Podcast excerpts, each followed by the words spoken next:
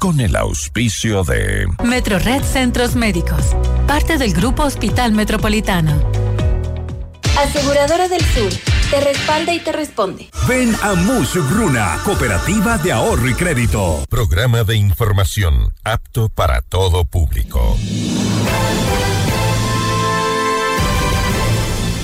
FM Mundo presenta Notimundo al Día con Hernán Higuera, el mejor espacio para iniciar la jornada bien informados, en la búsqueda de la verdad y el contraste de posiciones.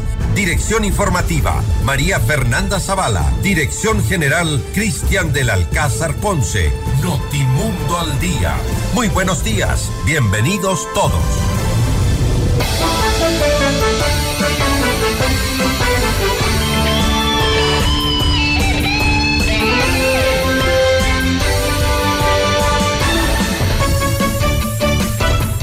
Ya estamos junto a ustedes, amables oyentes. Muy buenos días al empezar esta nueva jornada de Notimundo al Día.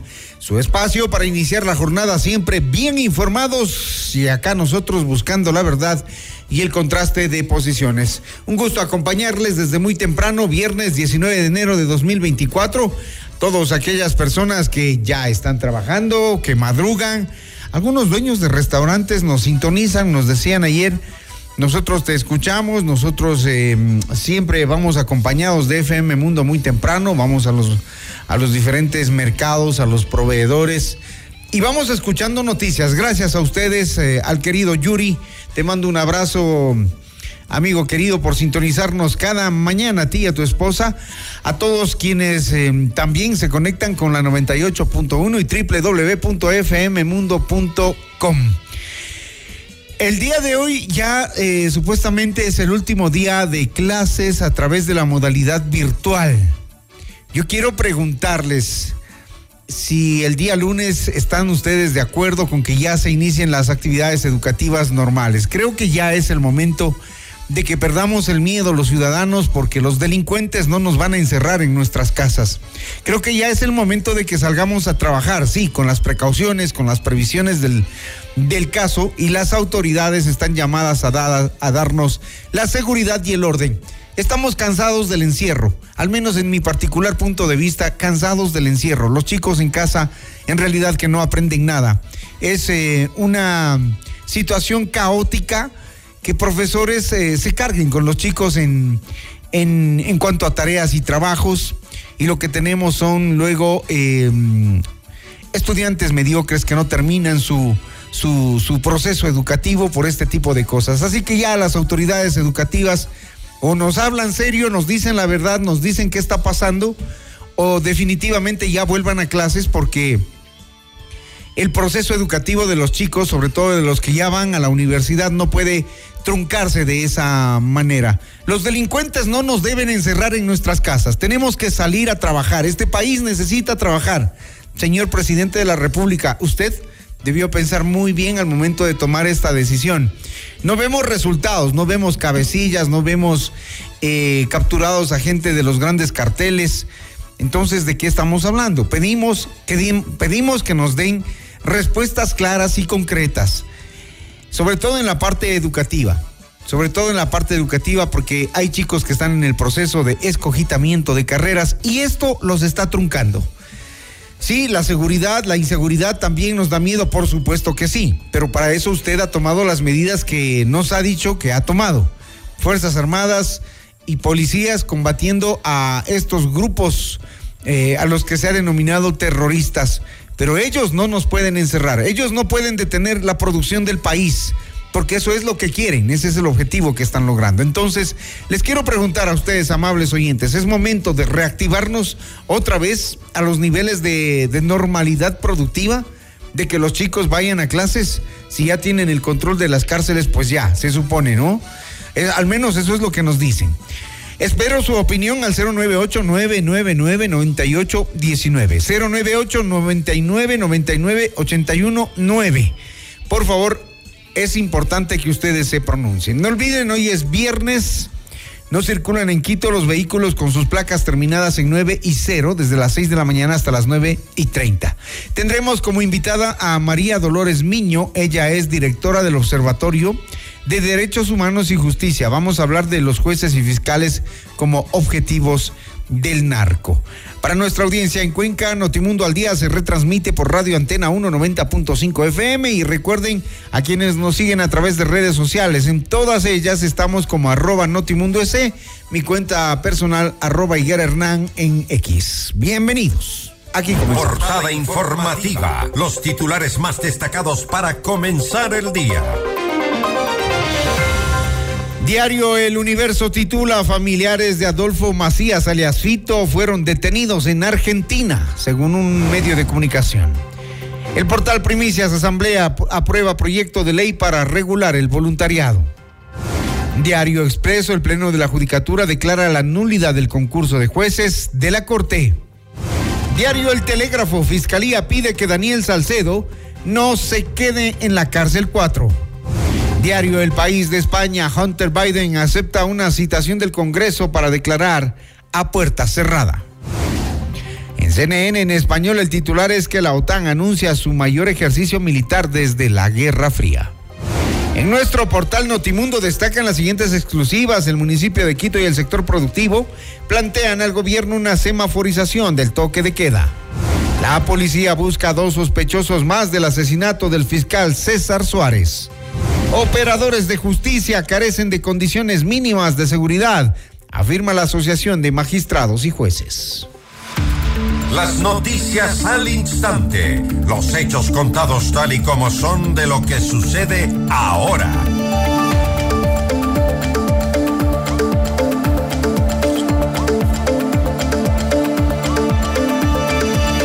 Arrancamos con los detalles de la información. Atención, un operativo policial dio como resultado la detención de familias directas de Adolfo Macías alias Fito en Argentina. Según el portal La Voz, entre los detenidos están la mujer y tres hijos del peligroso narco que mantuvo en vilo al Ecuador semanas atrás, alias Fito. La misma información fue confirmada por La Nación, uno de los periódicos argentinos más reconocidos. El operativo se ejecutó en un condominio exclusivo a las afueras de la ciudad de Córdoba, aunque todavía no hay un pronunciamiento de las autoridades policiales de Argentina ni de Ecuador. El diario La Nación señaló que el pasado 5 de enero, según un medio de comunicación, se observó a la esposa y tres hijos de alias Fito, que fueron detenidos, otros cinco familiares del delincuente que serán expulsados en las próximas horas.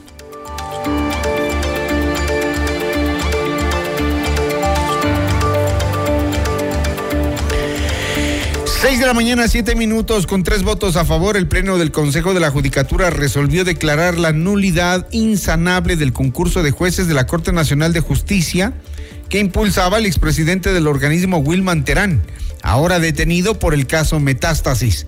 El Pleno se reunió de forma extraordinaria la tarde del jueves y conoció el informe que develaba las posibles anomalías registradas en el concurso. Entre ellas se mencionaba, por ejemplo, la existencia de violaciones del derecho a la seguridad jurídica. Entre quienes se pusieron reparos al proceso estuvo el Colegio de Abogados de Pichincha, que envió sus observaciones al Consejo. En la resolución que se adoptó ayer, se dispuso que en 20 días la Dirección de Talento Humano del Consejo de la Judicatura deberá presentar instrumentos normativos que regulen el nuevo concurso. El presidente encargado del organismo, Álvaro Román, mencionó que en una en cada una de las fases del proceso existieron irregularidades. El informe presentado por las áreas técnicas determina que el proceso de selección de los jueces nacionales de este concurso tiene en cada una de las fases cuestiones de nulidad y que se han descubierto cuestiones que rayan en el campo penal. Por lo tanto, como vocales, como vocal presidente, debo tomar la decisión de que no se puede permitir que un concurso continúe en esas condiciones, violando la Constitución y la ley. El comandante general de la policía, César Zapata, anunció la detención de dos presuntos implicados en el asesinato del fiscal César Suárez en Guayaquil. Por su parte, Víctor Herrera, comandante de la zona 8, reveló a qué grupo terrorista pertenecerían los sicarios, aunque la motivación del crimen sigue siendo objeto de investigación. Dentro de la investigación que realizó la Policía Nacional, se pudieron levantar 18 indicios balísticos 12 corresponden a un arma larga y 6 corresponden a una arma corta. El día de ayer en la noche y todavía dentro de la flagrancia se realizaron varios allanamientos. Dentro de uno de los misilios fue ubicado un arma tipo fusil, fue ubicado dos pistolas Glock, armas cortas, y también fue ubicada la chompa con la que aparentemente el conductor del vehículo en el que asesinaron al fiscal estaban portando estos delincuentes. Hasta la fecha tenemos dos personas detenidas. Tenemos uno que es el conductor del taxi, otro que es el presunto sicario. Este momento se está haciendo el cotejamiento de los indicios balísticos encontrados en la escena. Estos delincuentes pertenecerían al grupo terrorista Chone Killer. Luego de que la Fiscalía dictara prisión preventiva para Cristian Gabriel PM y Ángel Gonzalo AB por su presunta participación en el asesinato del fiscal de la Unidad Nacional Especializada de Investigación contra la Delincuencia Organizada, César Suárez, el comandante de la Policía de la Zona 8, Víctor Herrera, informó en Notimundo Estelar que aún se busca a dos sospechosos más.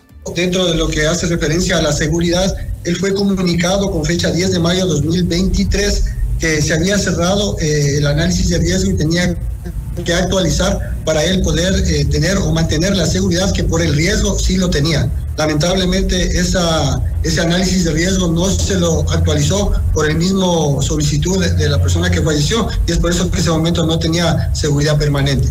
¿Él pidió que no se haga el análisis de riesgo?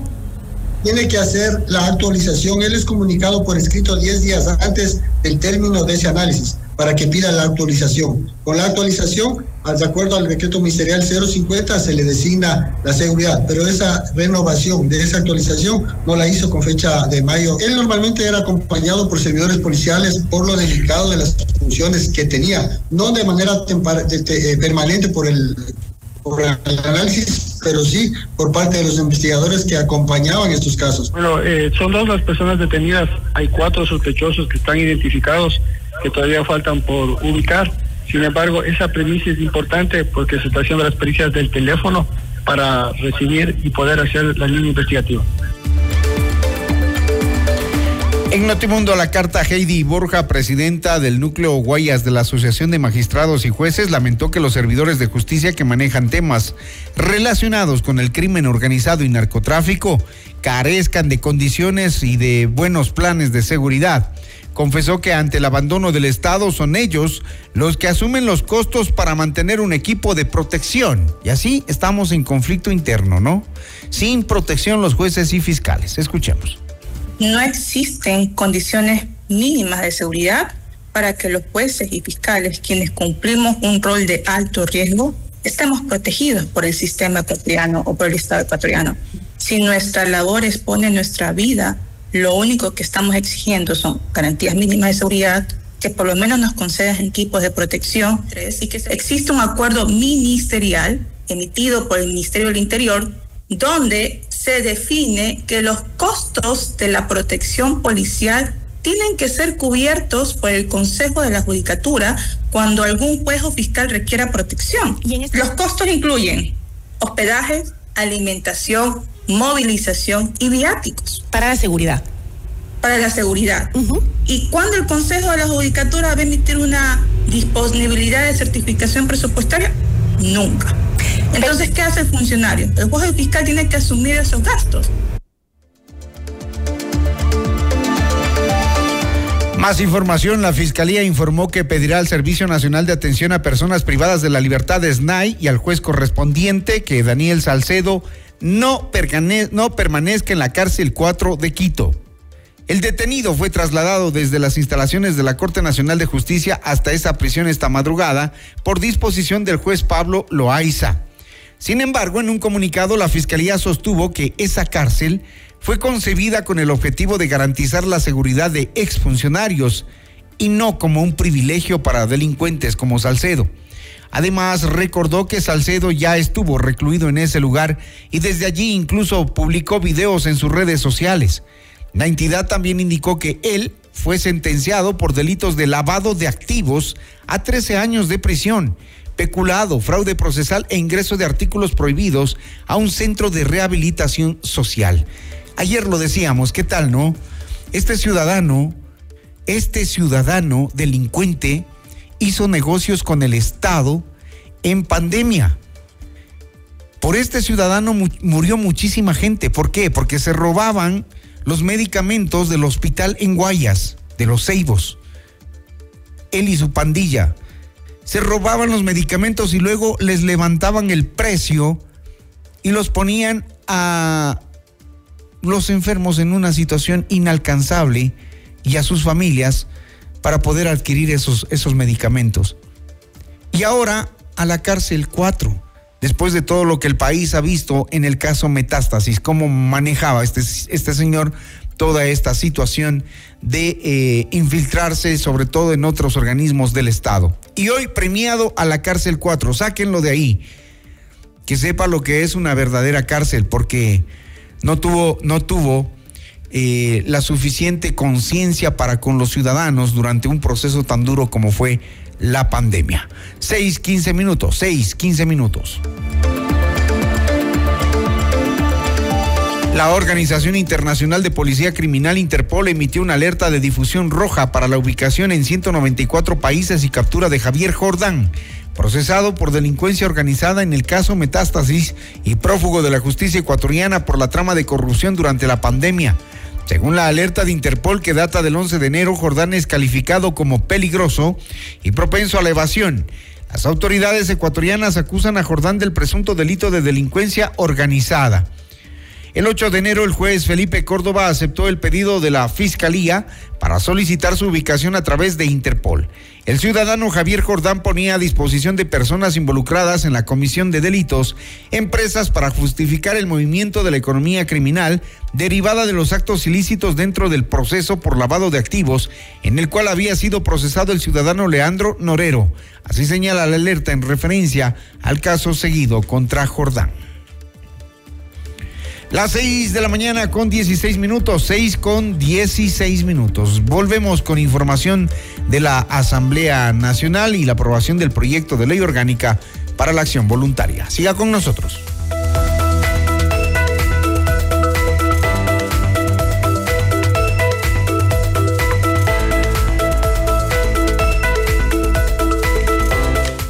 Porque tu bienestar merece más. Nuevo Centro Médico Metro Red La Carolina. Más servicios, más estacionamientos, más comodidad. Te esperamos en la Avenida República entre Pradera y Almagro. Agenda tu cita al 02 430 30. Metro Red Centros Médicos, parte del grupo Hospital Metropolitano. Con Aseguradora del Sur, tu hogar está respaldado en todo momento. Te brindamos coberturas completas por robos, incendios, inundaciones, desastres naturales y mucho más. Cotiza con nosotros en www.aseguradoradelsur.com. Aseguradora del Sur te respalda y te responde. Todo lo que necesitas lo puedes lograr con los créditos de Mushuk Runa a nivel nacional. Crédito para tu negocio, tu nuevo vehículo, compra de productos, emprendimientos, estudios, tu casa o lo que necesites. Estamos en todo el Ecuador. Adquiere el libro del abogado Luis Alfonso Chango en todas las agencias de Mushuk Runa o a domicilio. Comunícate al 098 536 6772. Pícaro Resto Grill es el mejor lugar para un momento entre amigos y familia. Exquisito menú, variedad de cócteles, música en vivo. Te esperamos desde las 13 horas de martes a sábado. Disfruta del lunch Pícaro por solo 14 dólares con 99 centavos. Los niños comen gratis y la música es en vivo de miércoles a sábado. No cover. Cristóbal Gangotena, Isabela Católica, haz tu reserva al 0990740000. Pícaro, las cosas ricas de la vida. La verdad, objetividad y rigor periodístico en decisiones de esta temporada con la conducción de Francisco Rocha, reconocido periodista. Desde hoy, viernes 19 de enero a las 8 horas por FM Mundo 98.1 en Quito y FM Mundo Live. Reprise, sábado 12 horas y domingo 10 horas. Somos líderes en noticias y programas informativos. FM Mundo invita a cinco parejas al gran concierto de Carlos Vives y el Tour de los 30, jueves 21 de marzo en el Coliseo Rumiñahui a las 20 horas. Inscríbete ahora en fmmundo.com y en el WhatsApp 098999819 con la palabra Vives y tus datos personales. El premio incluye almuerzo en Pícaro Resto Grill y además participas por un meet and con Carlos Vives. Sorteo jueves 21 de marzo en nuestros programas en vivo. Otra promoción gigante de FM Mundo. Si quieres vender más en este nuevo año, publicita con nosotros en FM Mundo, promociona tus productos, destaca tus servicios y brilla en el mercado a través de nuestras multiplataformas. Contáctanos ya a ventas arroba fmmundo.com y al WhatsApp 099-003-8000. FM Mundo, somos comunicación 360. Enseguida volvemos con más de Notimundo al Día. Los hechos contados tal y como son con Hernán Higuera. Somos tu mundo, FM Mundo. Sigue nuestra transmisión en video FM Mundo Live por YouTube, Facebook, X y en fmmundo.com. Somos FM Mundo. Comunicación 360. Inicio de publicidad. En tu mundo, esta es la hora. Las 6 de la mañana, con 20 minutos. Seamos puntuales. FM Mundo. En CIME Sistemas Médicos contamos con ocho centros de medicina ambulatoria y más de 40 especialidades para tu bienestar. Agenda tu cita en Quito y Manta llamando al 02-501-9400 en nuestra página web www.cime.com.es o en nuestra nueva app CIME. Encuéntranos ahora también en CCI y Ticentro Shopping. Tu salud es nuestra prioridad. CIME te cuida. ¿Aló? Prima, ¿cómo está? ¿Cómo va el negocio? Bien, prima. Le hice caso y aumenté los productos gracias al crédito Muchugruna. Qué bueno, prima. Y ahora están en todo el Ecuador. Cuéntele a la familia. Apoyamos todas sus iniciativas y le damos crédito para lo que necesite. Negocio, estudios, viaje, vehículos y más. Hasta 30 mil dólares, sin base y sin garante. Acérquese a la agencia más cercana y solicite su crédito en todo el Ecuador. Aplica condiciones. Abogado Luis Alfonso Chango, gerente general. Estamos en el centro norte y sur de Quito. En tu hogar los ladrones no son invitados. Evita que los imprevistos arruinen tu espacio seguro. La inseguridad no tocará tu puerta cuando lo respaldas con Seguro Mi Hogar. Asegura lo que amas, desde 10,67 al mes. Tu paz y tranquilidad son nuestra prioridad. Cotiza hoy. Aseguradora del Sur, te respalda y te responde. Somos tu mundo, FM Mundo. Somos FM Mundo. Comunicación 360. Fin de publicidad. ¿Listos para embarcarnos en un viaje express? Bienvenidos. En solo una hora exploraremos lo más destacado y actual sobre tecnología, salud, cine, gastronomía, negocios, noticias y por supuesto buena música. Prepárate para un viaje increíble en tiempo express. Soy Gaby Galárraga y te acompaño de lunes a viernes a las 12 en Mundo Express. Te esperamos. Mundo Express con Gabriela Galárraga. De lunes a viernes a las 12 horas, solo por FM Mundo. Muy buenos días. Gracias por preferirnos. Seguimos en Notimundo al Día. Los hechos contados tal y como son. Con Hernán Higuera. Las noticias al instante. Los hechos contados tal y como son de lo que sucede ahora. 6 de la mañana, 22 minutos, con 119 votos a favor, el Pleno de la Asamblea aprobó el proyecto de ley orgánica para la acción voluntaria, el cual regula jurídicamente las acciones y las relaciones de los voluntarios con distintas instituciones y organizaciones en el país. La norma define, reconoce, promueve y garantiza la participación organizada y solidaria de la ciudadanía en las actuaciones del voluntariado en sus diferentes tipologías, aseguró Patricio Chávez, asambleísta, ponente y presidente de la Comisión de Participación Ciudadana. El proyecto fijó como obligaciones del Estado motivar, fortalecer y promover la labor voluntaria mediante la inclusión de formación integral. La Unidad Técnica Legislativa recomendó no dar paso al cuarto proyecto económico urgente del Ejecutivo referente a la recuperación de activos de origen ilícito y transparencia en la contratación pública. El Consejo de Administración Legislativa sesiona o sesionó desde las 18 horas de ayer para conocer el informe jurídico no vinculante de la unidad en la que se argumenta la no calificación del proyecto por no cumplir con los requisitos puntualmente con la unidad de materia contemplados en la Constitución y la Ley Orgánica de Función Legislativa.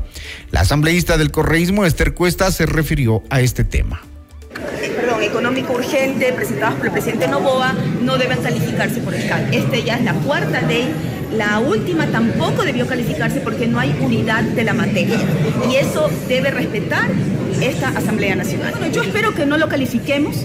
Eh, realmente hemos sido demasiado condescendientes, así como cuando un profesor eh, le quiere pasar de año a un estudiante que no estudia que no hace la tarea, eh, no hay unidad de la materia, no justifica los motivos de la ley, primero dice que es, para eh, aumentar el IVA, para eh, contrarrestar enfrentar el conflicto armado interno, ahora dice que es para pagar sueldos, para pagar las deudas que tiene con local, para el déficit fiscal, que se ponga de acuerdo.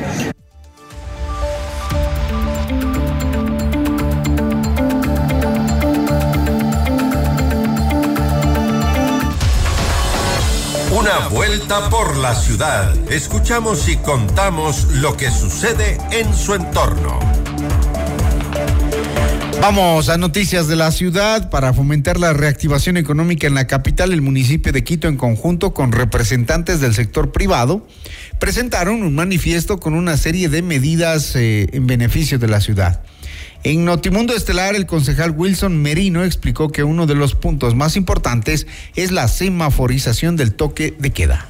La primera es exhortar al gobierno nacional para que se implemente un sistema de semaforización para la aplicación del toque de queda y otras medidas en el país en función del contexto de cada territorio. Y en esto eh, quiero señalar eh, que las realidades en el país son distintas, ¿no? No es lo mismo lo que sucede en, la Amazonía que lo que sucede en la costa. No es lo mismo lo que sucede en Quito que lo que sucede en Ibarra, ¿no? Así eh, es. Y en este sentido, pedir que haya un sentido de semaforización, analizar el contexto de cada territorio con la posibilidad de que podamos extender los horarios, eh, que, al menos eh, en Quito eh, se revise la posibilidad de que podamos sostener actividades hasta las 2 de la mañana, ¿no? y que el toque de queda rija desde las 2 de la mañana hasta las 5 de la mañana. Una persona murió tras caer de un edificio ubicado en las calles Edmundo Carvajal y El Bosque en el noroccidente de Quito. Según el ECU 911, la alerta se registró cerca de las 15 horas, lo que ocasionó conmoción en los moradores del sector. La policía investiga las causas de este hecho y todavía no han confirmado la identidad de la víctima, aunque anticiparon que manejan el caso como suicidio y que se trata de un funcionario de la fiscalía. 6 de la mañana, 27 minutos, 6 con 27 minutos. Esto es Notimundo al día.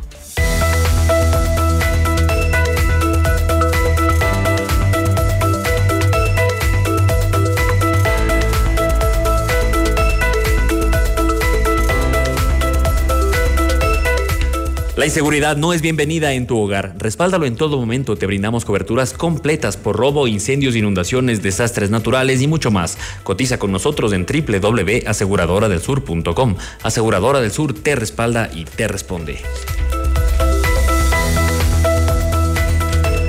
Somos el mejor aliado este 2024 para tu empresa, negocio y emprendimiento. Cumplimos tus objetivos, nos ajustamos a tu presupuesto con publicidad 100% efectiva. Contáctanos ya a ventas fmmundo.com y a nuestro WhatsApp de ventas 0990038.000. Somos FM Mundo Comunicación 360.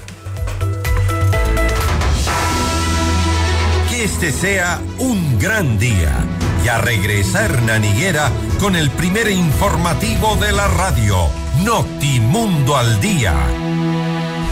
Somos tu mundo, mundo. Mira nuestros mejores contenidos. Suscríbete gratis a nuestro canal de YouTube, FM Mundo Live. Somos FM Mundo. Comunicación 360. Inicio de publicidad. Con el auspicio de CIME Te Cuida, la red de medicina ambulatoria más completa de Ecuador. FM Mundo presenta Mundo Salud con el doctor Esteban Ortiz. Bienvenidos. Amigos, soy el doctor Esteban Ortiz y hoy en Mundo Salud, en estas pequeñas cápsulas que nosotros hacemos todos los días, vamos a hablar sobre el insomnio. ¿Es esta la dificultad de conciliar el sueño o es esta la dificultad para permanecer dormido? La respuesta es ambas. Si usted tiene cualquiera de estas dos características, pues definitivamente usted podría estar frente al insomnio, que es la dificultad para conciliar el sueño, que es básicamente cuando una persona se acuesta en la cama, se da vueltas y no puede dormir. A la vez, hay personas que se levantan a las 2 o a las 3 de la mañana y no pueden volver a quedarse El insomnio tiene muchísimas causas, hay causas frecuentes como son los malos hábitos de sueño, tomar bebidas que tengan mucha cafeína, hay algunos trastornos mentales que se pueden asociar al insomnio, mucho estrés o el exceso de preocupación o asimismo la falta de sueño. A la vez hay personas que pueden tener otros trastornos dentro del el jet lag, es decir, gente que viaja de un lugar a otro, especialmente entre continentes, puede tener afectaciones en sus ciclos del sueño. Por ahora le recomendamos no tome ningún tipo de medicamento, simplemente mejore sus hábitos. Y si es que esto persiste, consulta al especialista. Hasta aquí Mundo Salud con el doctor Esteban Ortiz con el auspicio En de Cine Sistemas Médicos contamos con ocho centros de medicina ambulatoria y más de 40 especialidades para tu bienestar. Agenda tu cita en Quito y Manta llamando al 02-501-9400 en nuestra página web www.cime.com.es o en nuestra nueva app Cime. Encuéntranos ahora también en CCI y Ticentro Shopping. Tu salud es nuestra prioridad. Cime te cuida. Hoy yo quiero vivir,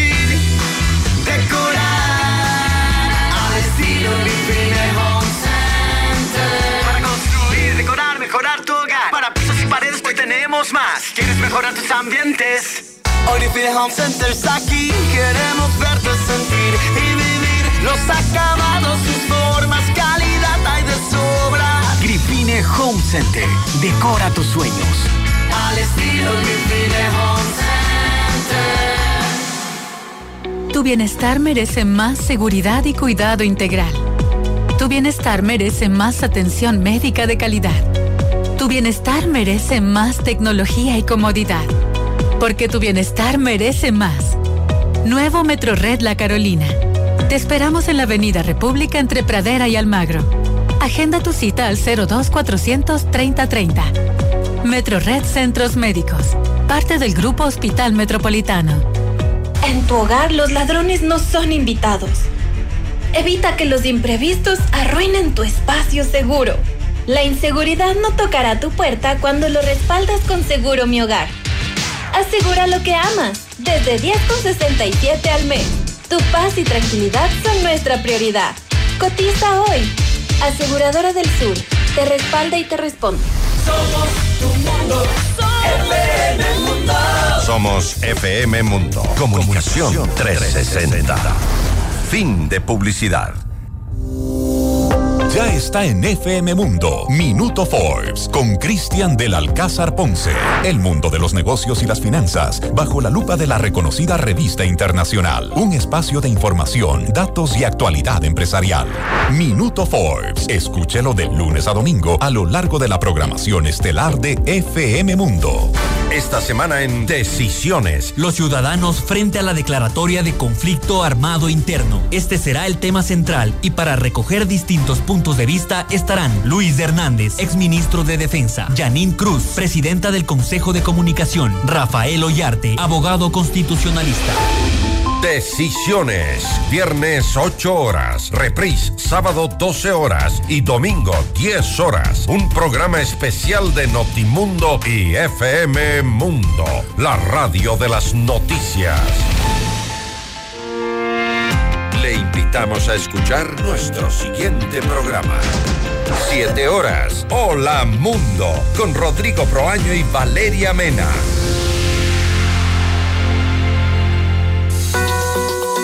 Muy buenos días. Gracias por preferirnos. Seguimos en Notimundo al Día. Los hechos contados tal y como son. Con Hernán Higuera.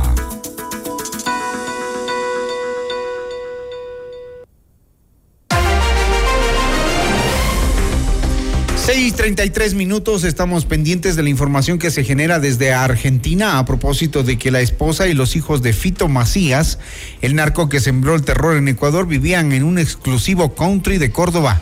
En un operativo hecho por el personal de la Policía Federal Argentina y la Fuerza de Seguridad de Córdoba, los familiares del líder de la organización criminal fueron retenidos y en las próximas horas serán expulsados de Argentina. La esposa y los hijos de mm, José Adolfo Macías Villamar, alias Fito, el narco que sembró el terror en Ecuador, vivían en este exclusivo sector, según lo informaron fuentes calificadas del Ministerio de Seguridad de la Nación. Ocho familiares de Fito Macías fueron retenidos en un operativo hecho por la Policía de Córdoba y la Policía Federal de Argentina. Según se pudo reconstruir la Nación de Fuentes, La Nación es el diario, un diario argentino de fuentes oficiales. Los familiares de Fito Macías, líder de la organización criminal Los, Choneros, llegaron a Argentina el 5 de enero. Y por la información que tienen los investigadores se, dijeron, se dirigieron directo a Córdoba, donde alquilaron una casa en un exclusivo country Valle del Golf en las afueras de la ciudad capital. Entrevista al día con Hernán Higuera. Muy bien, tenemos a nuestra invitada ya en la línea virtual telemática, María Dolores Miño, directora del Observatorio de Derechos Humanos y Justicia. ¿Cómo le va, María Dolores? Buenos días. Ah, buenos días, muchísimas gracias por la invitación. Un, un buen amanecer. Mire, tras el asesinato del fiscal Edgar Escobar en el 2022, se conformó una mesa técnica para la creación de un sistema de protección nacional para jueces y fiscales que tienen en su poder el procesamiento de casos relacionados con el narcotráfico, el crimen organizado, casos peligrosos, ¿no? Más de un año después parece que eso definitivamente no sirvió y estamos asistiendo hoy a los funerales de una nueva víctima, el fiscal César Suárez. En medio de toda la coyuntura, en estado de guerra, en conmoción interna, los delincuentes siguen haciendo lo que quieren. Sí, efectivamente, creo que eh, la situación de, de, violencia exacerbada que estamos viviendo ahora y que creo que también es un poco consecuencia o, un agravante de todo lo que se, que se vivió a partir de los motines carcelarios de hace dos años, es un poco eh, lo que explica lo que está pasando ahora. Eh, pero también es importante decir que todo esto ha ocurrido en Ecuador y se ha venido decantando de manera excesivamente rápida y que la posibilidad de reaccionar del Estado ecuatoriano ante este incremento abrupto de la violencia, eh, violencia organizada además, que tiene unos matices de organización y peligrosidad elevados, eh, creo yo que no le han permitido en muchos aspectos una respuesta oportuna y rápida.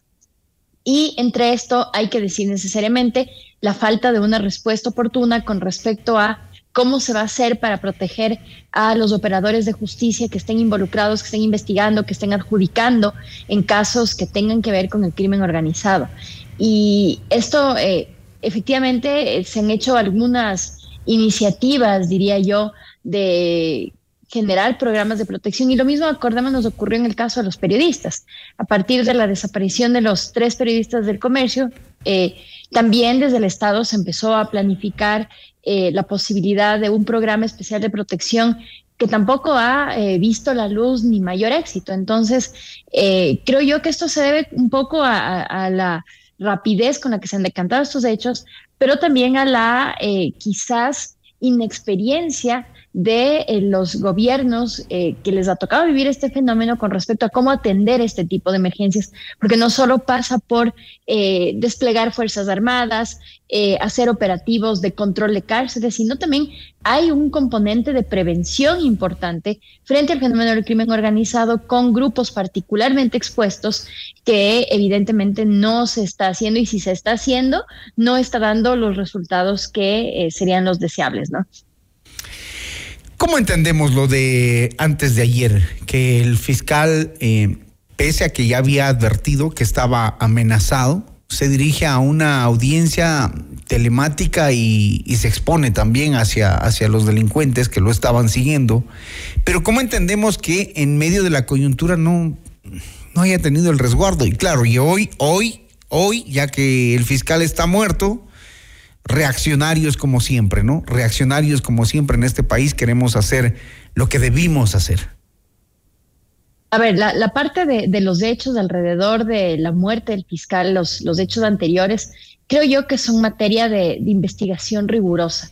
No se explica, como usted bien dice, Hernán, que una persona que se sabe a sí mismo expuesta, porque este no era cualquier fiscal, era un fiscal que tenía asignado varios casos de elevada importancia y que tenían que ver con personas de elevada peligrosidad. Entonces, no se explica por qué en ese contexto un fiscal tomaría esta decisión. Pero entonces, ahí lo que me llama la atención a mí es que quizás, o, me pregunto, mejor dicho, cuáles serían, cuáles eran los protocolos aplicables en este caso.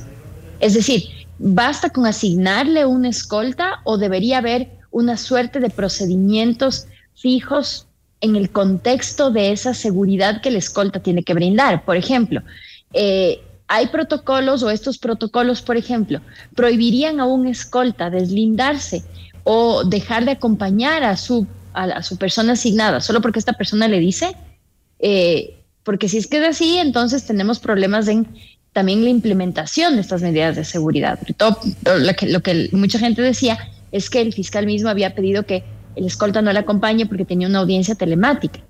Y entonces la pregunta es, bueno, pero el escolta que tiene ahí una, una, una responsabilidad clara eh, ante un simple pedido, cede y, le deja ir sola. Entonces ahí tenemos un problema de cómo se gestiona esta seguridad, cuáles son los protocolos de seguridad, en qué circunstancias eh, no debería ser bajo ningún concepto posible que los operadores judiciales con escolta asignada eh, se deslinden de esta seguridad. Entonces creo que quedan ahí algunos, algunos resquicios de, interrogantes que debería ya ahora en este momento, como se dice a la postre, simplemente resolverse a partir de la investigación y ciertamente a partir de esta experiencia también tomar medidas a futuro para que este tipo de incidentes que tal como se cuenta parecería que hubiera sido prevenible hasta cierto punto no vuelvan a ocurrir.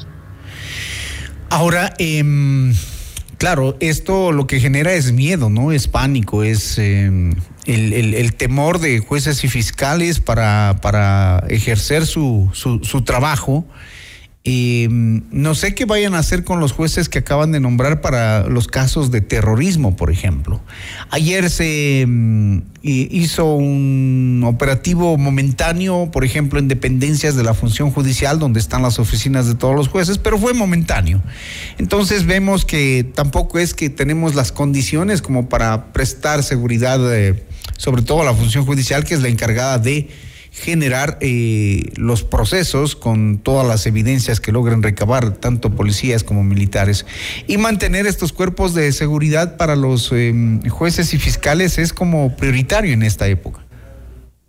Pero recordemos, Hernán, que la función judicial ha venido pasando por una situación de precariedad en la asignación de recursos desde hace algún tiempo. Eh, hace ya varios meses, eh, incluso se presentó una acción de protección, recordemos, eh, de cara a asignar o obligar al Ministerio de Finanzas a asignar recursos a la función judicial. Y no es ningún secreto para quienes están en el libre ejercicio, por ejemplo, que eh, las unidades judiciales muchas veces no cuentan con papel para imprimir, con tinta para las impresoras, en las zonas de la costa ni siquiera con ventilación. Entonces hablamos de una situación generalizada de asignación de recursos. Y en un contexto de precariedad, creo yo que tampoco... Eh, o hay que suponer que tampoco se van a, satisfacer otras urgencias, hoy por hoy, por ejemplo, aquella de la seguridad. Entonces, nuevamente, y como muchas otras cuestiones que surgen como emergentes ante el embate del crimen organizado, es aquella de la necesidad de asignar más recursos a ciertas áreas sensibles del de, eh, Estado, que son las que están principalmente expuestas. Entonces, podría ser, eh, y, y, a propósito de lo que ha venido pasando en otros contextos con respecto a la función judicial, que esto también sea eh, producto de una eh, insuficiente asignación de recursos. Bien, esperemos que este tipo de, de situaciones se vayan retomando, se vayan fortaleciendo. Eh, recordemos, como decíamos al inicio, que tras el asesinato del fiscal Edgar Escobar, se conformó esa mesa técnica para crear un sistema de protección nacional para jueces y fiscales. El principal problema, entendemos, es recursos, ¿verdad, María Dolores? Parecería que sí, parecería que sí, pero también yo diría es tema de recursos, pero también tema parecería de planificación. Y digo parecería porque los ciudadanos no conocemos, por ejemplo, de eh, que se haya eh, establecido algún tipo de política pública en el contexto específico que estamos viviendo ahora. Eh, y también es un tema de planificación y organización. Entonces, por ejemplo, si es que en caso de que estuvieran asignados los recursos, por ejemplo, si no hay una política clara de cómo se va a manejar la seguridad de los operadores de justicia, o si, por otro lado, habiendo una política clara, no se establecen protocolos específicos ya de la provisión de esa protección, entonces eso también abre una puertita para que estos eh, operadores de justicia estén desprotegidos. Entonces, creo yo que son todas estas aristas que hay que cubrir y que ciertamente el Estado tiene que empezar a prestar atención, entendiendo precisamente también que es un reto particularmente difícil enfrentarse al crimen organizado que ha surgido de manera casi, casi eh, imprevista, digamos así, pero sí se tienen que tomar estas medidas. Y eh, alguien hablaba ayer, por ejemplo, eh, o, comparaba este ejercicio con aquel de las, del programa de víctimas y protección de testigos. Y lo que hay que entender es que mm, mm, los programas de protección entre diferentes actores no son iguales ni responden a las mismas necesidades. Entonces, una cosa es el programa de protección a víctimas y testigos, que protege a un grupo especialmente vulnerable de la población. Y luego tendríamos este otro programa que tampoco ha logrado haber eh, todavía la luz, que es el programa de protección a los periodistas, atendiendo la naturaleza de sus funciones y los riesgos específicos derivados de su profesión. Y finalmente, un programa de protección a operadores de justicia especialmente expuestos que atienda a las razones específicas por las cuales estas personas podrían ser identificadas, amenazadas e incluso agredidas por el crimen organizado. Muy bien, muchísimas gracias María Dolores Miño, directora del Observatorio de Derechos Humanos y Justicia. Hablando de mm, estas decisiones y estas acciones que faltan para dar seguridad a jueces y fiscales que hoy mismo son objetivos del narco. Gracias, muy gentil María Dolores. A usted, Hernán, muchísimas gracias por la invitación. Que tenga un buen día. Igualmente. Y Mundo al Día con Hernán Higuera, el mejor espacio para iniciar la jornada bien informados.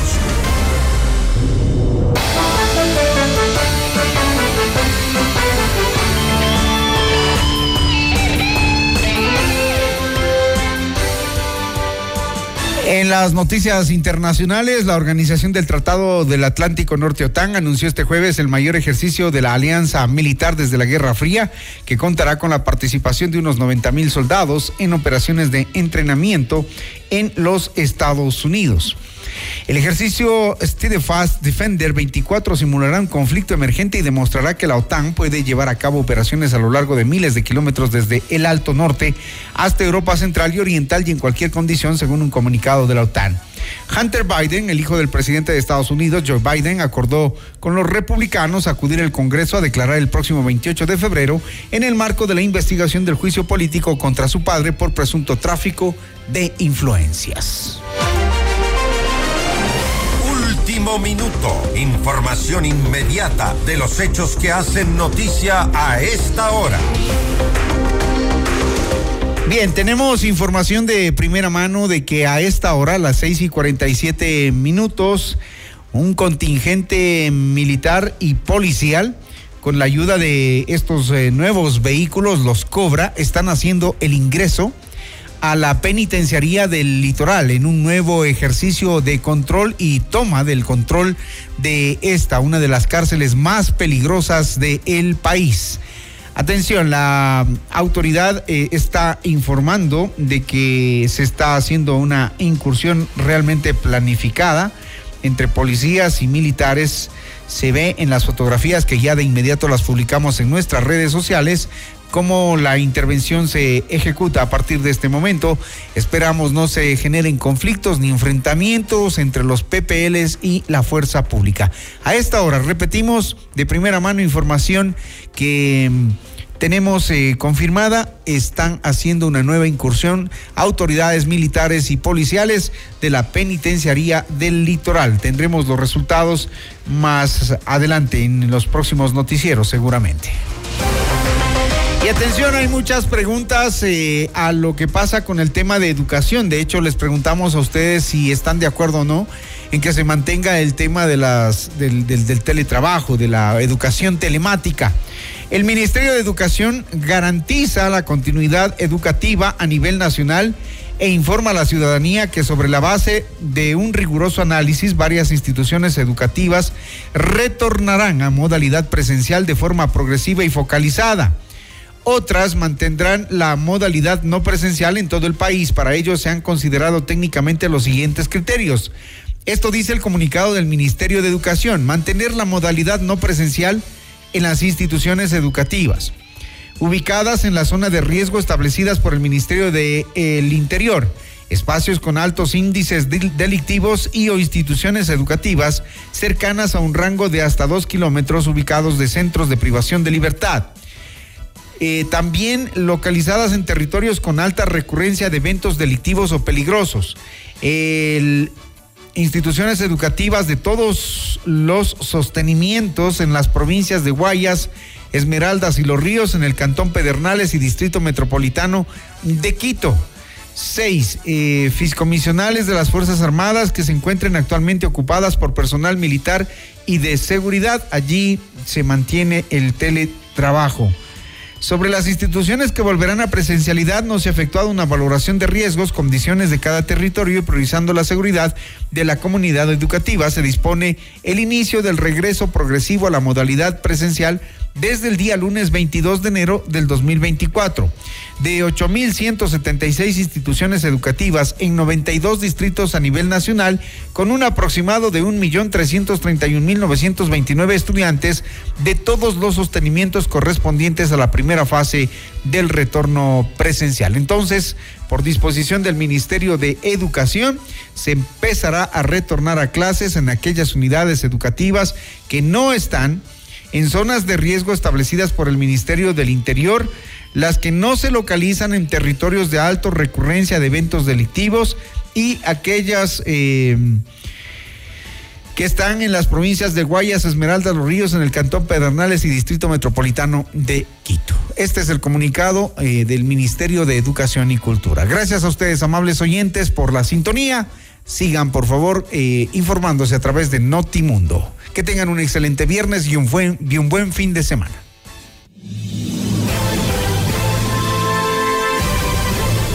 FM Mundo presentó Notimundo al Día, el mejor espacio para iniciar la jornada bien informados. Conducción, Hernán Higuera. Ingeniería de sonido, Andrés Castro Saavedra. Dirección de arte, Laili Quinteros. Coordinación y redacción, José Martín Muñoz. Dirección informativa, María Fernanda Zavala. Dirección general, Cristian del Alcázar Ponce. Con el auspicio de Metrored Centros Médicos, parte del Grupo Hospital Metropolitano. Aseguradora del Sur te respalda y te responde. Ven a Mush Bruna, Cooperativa de Ahorro y Crédito.